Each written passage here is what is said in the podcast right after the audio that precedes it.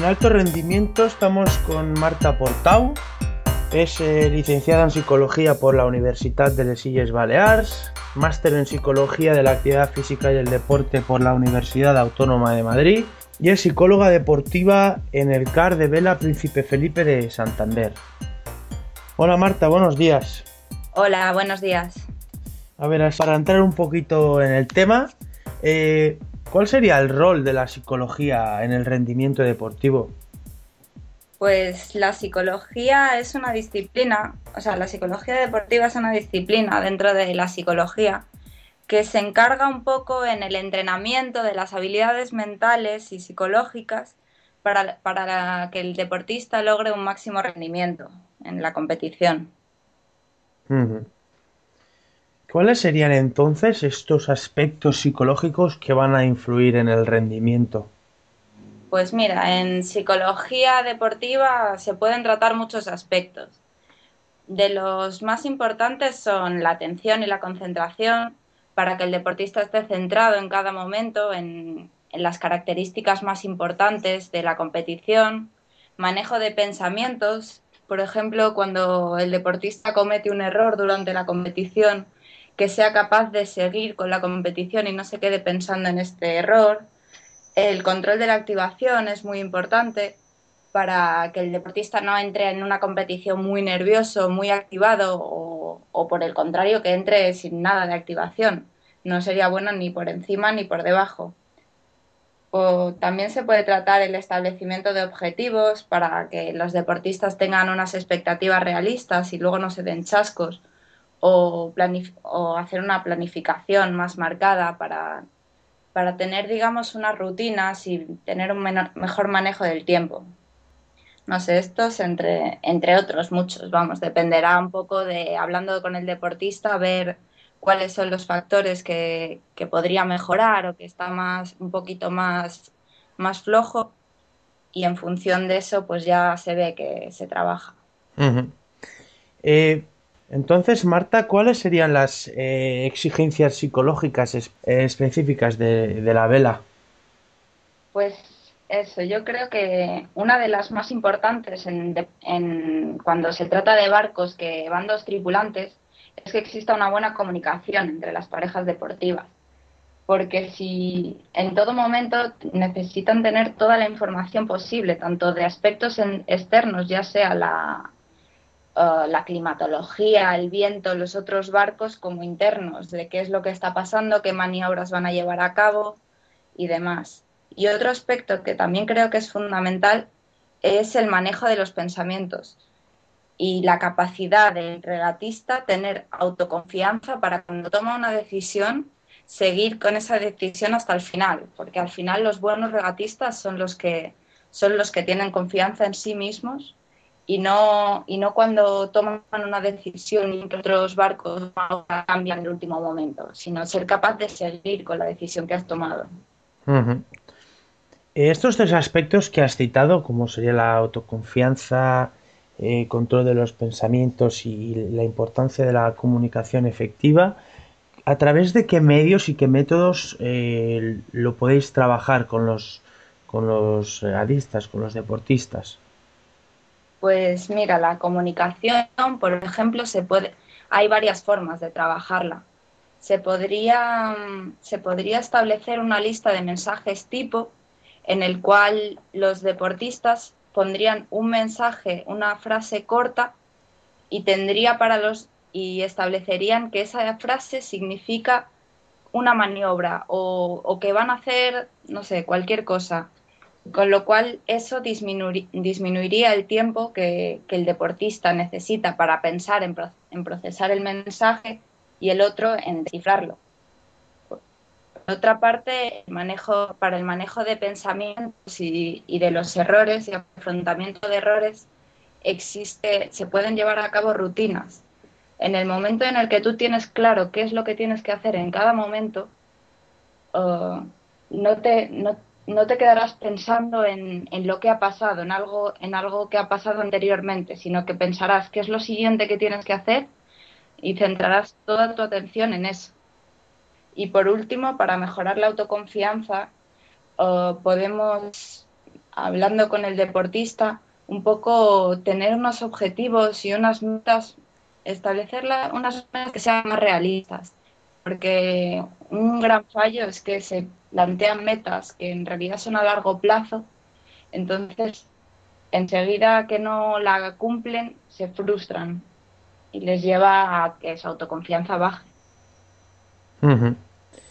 También citaste al principio la importancia de, la atención y la concentración. ¿Cómo podéis desarrollar estas capacidades y cualidades en, el deportista? Pues una buena forma de, trabajar la atención y la concentración con los regatistas o con cualquier deportista es establecer en la clínica o en la consulta cuáles son los momentos importantes a los que, a los que debemos prestar atención o qué elementos son, son, sería necesario prestar atención para así después tener claro uh, durante la competición qué es lo que, qué es lo que necesitamos. Si, por ejemplo, en la salida tenemos que prestar atención al viento o a los otros barcos, Después, en el momento del paso de boya, tenemos que prestar atención a otras cosas, un poco tener bien claro qué es, qué es lo relevante en cada momento de la regata. Y para ello, una buena forma es establecer una rutina de competición. Eh, ¿Cuál es la importancia de la gestión de las emociones para la vela? Pues como en cualquier otro deporte es muy importante tener las, las emociones bien controladas, porque en una regata, siendo en un medio cambiante como es el mar, con diferentes vientos, otros barcos y demás, eh, tienes muchos momentos de tensión y estrés, con lo cual el ser capaz de afrontar estos, afrontar estos momentos de estrés con, un con calma, sabiendo que o sea, teniendo una buena capacidad para, para relajarse, para estar tranquilos y, con el apoyo de un, del compañero nuestro, que está nuestro patrono, nuestro tripulante, que está con nosotros, es muy importante tener esa, esa figura también de respaldo que tenemos dentro del barco para que nos ayude a manejar estas, estos momentos de tensión. Eh, Marta, ¿cómo debe enfocarse este asesoramiento psicológico eh, con, a través de los entrenadores? En mi opinión, siempre lo mejor es, es un, un aproximamiento multidisciplinar, o sea, que, que todos trabajen en conjunto para la mejora del rendimiento del deportista. Porque muchas veces el deportista nos puede decir que, tiene un fallo y el entrenador no se ha dado cuenta, al revés, que el, entrenador ve que el deportista podría mejorar en un aspecto y el deportista igual ese aspecto no lo ve, no, no, se, no se había dado cuenta, con lo cual yo siempre, siempre digo que es mucho mejor llevarse bien con, el, con los entrenadores y trabajar en conjunto, que realmente no, o sea, no es incompatible una figura, la figura del psicólogo con la figura del entrenador. Entonces, ¿dónde crees que están las claves para esta coordinación y colaboración dentro de lo que sería el conjunto del staff técnico?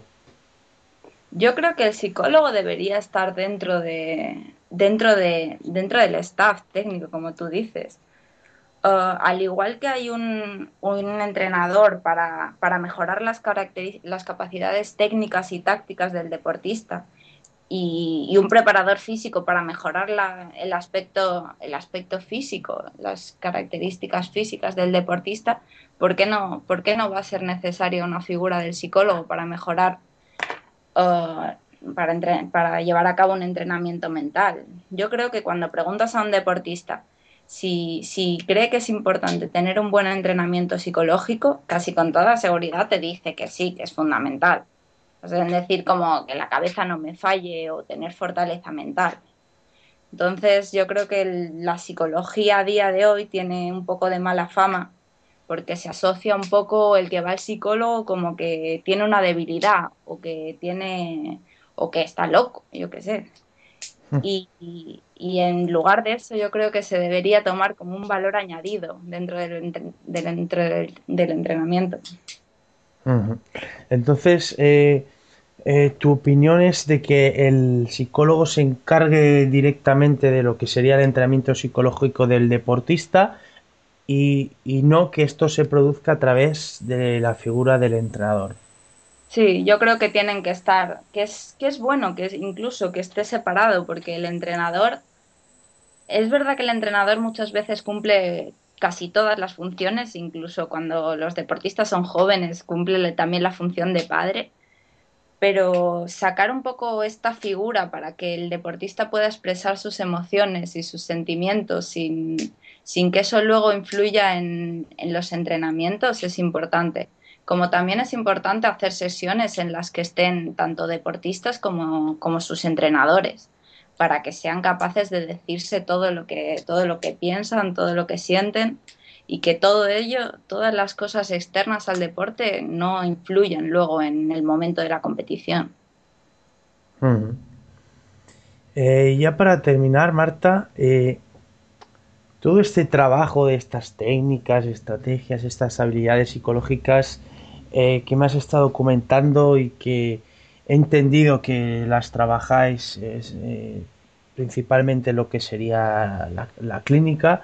Eh, en la práctica, todo esto, ¿cómo se consigue aplicar en el momento tanto del entrenamiento como de la competición? Es decir, ¿cómo, cómo se lleva a cabo la interiorización del deportista a la hora de la verdad?